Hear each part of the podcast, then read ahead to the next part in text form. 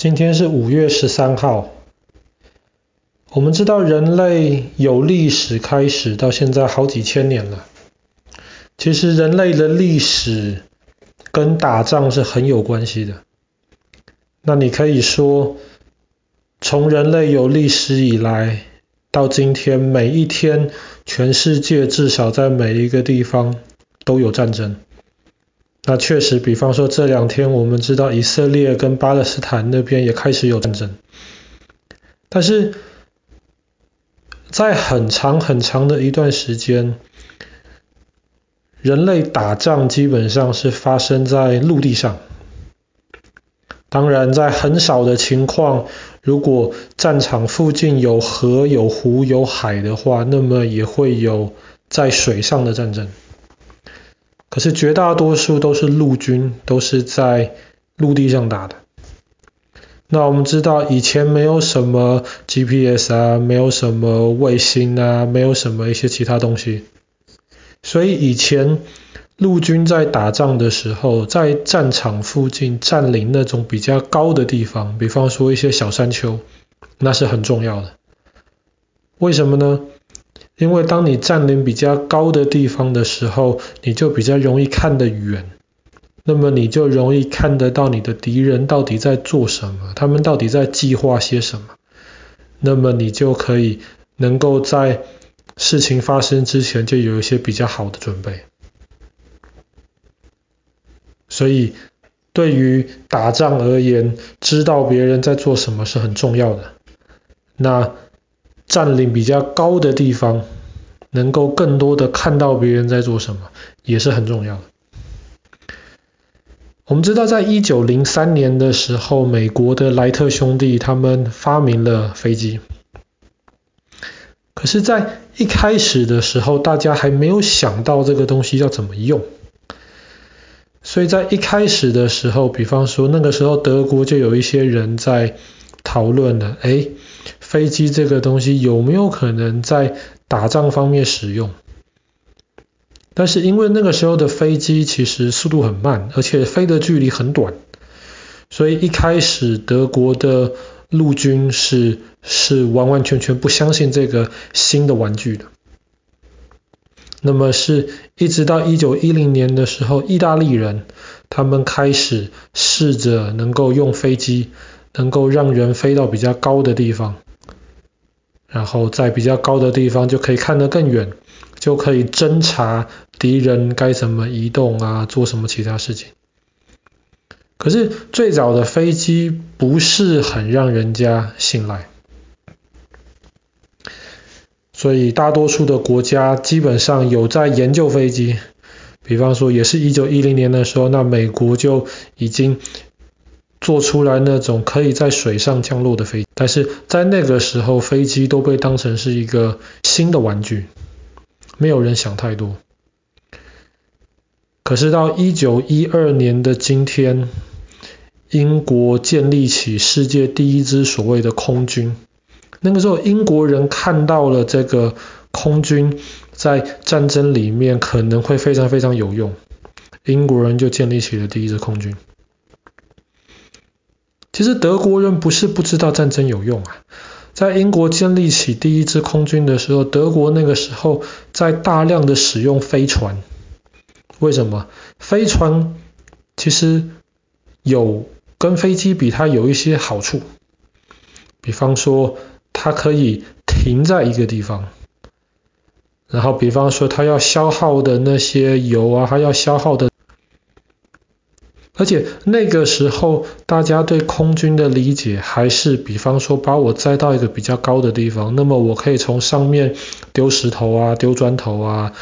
丢子弹啊，我可以从上面用枪来蹦蹦蹦。所以那个时候，德国一开始对空军的想法是那个样子。然后在第一次世界大战很快在一九一四年开始的时候，德国就试着用他们的飞船来来侵入英国。然后他们就试着从飞船上面，然后丢炸弹啊，然后或者是来侦查英国的一些情况。可是那个时候对于英国人而言呢，德国的飞船其实不是一个很大的问题，因为飞船容易打，有人甚至形容飞船是一个在空中很大的一个目标，可以把它打下来。那英国像刚刚说到，在一九一二年，英国开始建立了空军，开始真的把飞机用到战争里面的时候，到一九一四年，英国就发现这个飞机其实非常非常好用，所以一开始在战争里面，英国就用飞机飞到法国跟德国边界的地方，然后他们就在空中看德国的军队是怎么移动的。那后来很快，英国不但把飞机使用在战争里面呢，英国还在飞机上面装上了无线电，所以英国的空军不但可以看德国的军队是怎么移动，他还可以在天空上面告诉英国的那些陆军，他们的大炮应该打哪里会比较方便。所以后来大家才慢慢慢慢的意识到飞机真的有用。跟飞机相比，德国一开始使用的飞船实在是用处不大。后来呢，英国人、德国人都开始使用飞机了，然后他们也觉得对方的飞机很麻烦，他们就开始试在飞机上面装上机关枪。所以那个时候，飞机不但可以去侦察敌人的军队在地上是怎么移动，或者在海上是怎么移动。我在空中看到别人的飞机的时候，我还可以用机关枪试着把别人的飞机打下来。那个时候的飞机都是螺旋桨，绝大多数是木头的，很少很少是有金属的。所以当你用机关枪，你把螺旋桨什么打坏掉的时候，基本上就可以就可以击毁那一架的飞机了。也是因为那个时候在飞机上面开始装激光枪，开始有我们今天所谓的比较是那种真正的空军的概念，所以那个时候不管是英国也好、法国也好、德国也好，空军都出了一批英雄。这些英雄他们可以非常有技巧的驾驶他们的飞机，然后他们在空中的目的就是专门把敌人的飞机打下来。那个时候德国有一个非常有名的红爵士。打下了上百架飞机，然后他把他整个飞机都涂成红色的。那个时候，英国、法国只要看到天空有那架红色的飞机出现，飞行员就会开始怕。然后第一次世界大战结束之后，后来我们知道没有隔了多久，又开始发生了第二次世界大战。第二次世界大战那个时候的飞机跟第一次世界大战就已经是不一样了。第一次世界大战，飞机还没有真的发挥那么强的功用，绝大多数是在空中是侦察。可是到第二次世界大战的时候，大家发动了柴油，发明了柴油引擎的飞机，从此飞机上面可以装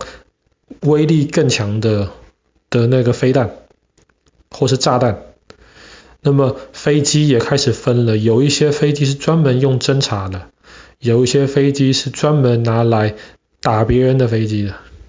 有一些飞机就是我们熟悉的轰炸机，就是专门装炸弹，从空中来攻击敌人在地面上的军队。甚至后来还发明了更大的飞机，可以装更多的炸弹。这种飞机的目的就不是为了攻击敌人在地面上的军队，这种飞机的目的就是为了攻击，比方说敌人的工厂啊。攻击敌人的指挥中心啊，那么攻击敌人这些重要的建筑物，这一种后来我们就叫做战略轰炸机。最有名的，比方说四五年，美国的战略轰炸机就是在日本的广岛跟长崎丢下了原子弹，基本上一颗子弹可以毁灭掉一整个城市。所以，相对于陆军跟海军而言，空军其实只是过去这一百年才出现一个比较新的一个概念。当然，现在我们知道科技越来越进步，人类对战争的的的想法的理解其实越来越不一样。所以，从上个世纪八十年代开始，美国就开始想了，除了陆军跟海军跟空军之外，他们还要有太空军。那个时候的美国总统就在想星际大战，有没有可能把人造卫星上面装上呃攻击性的武器，比方说很强的镭射，从太空直接把敌人的目标摧毁掉？现在还没有实现，不过有可能啊。然后，比方说后来也开始出现了飞弹军，飞弹军就是操纵不同的飞弹，这些飞弹通常可以飞很远很远，甚至上面可以装那种核子弹。所以，比方说，飞弹军可能从莫斯科发射飞弹之后，这飞弹可能可以直接打到华盛顿。比方说，现在还有出现这种所谓的网路军，因为越来越多的军事设施，科技的含量越来越高，所以他们有时候需要透透过电脑、透过网络来这种。那么，就有一些人在培养这种电脑非常非常厉害的人。他们就可以在网络上面能够透过网络侵入对方的电脑，然后直接从对方的指挥中心中间破坏对方的军队能够战斗的能力。好啦，我们今天的故事就先讲到这边了。在一九一二年的今天，英国建立起了历史上第一支现代所谓的空军。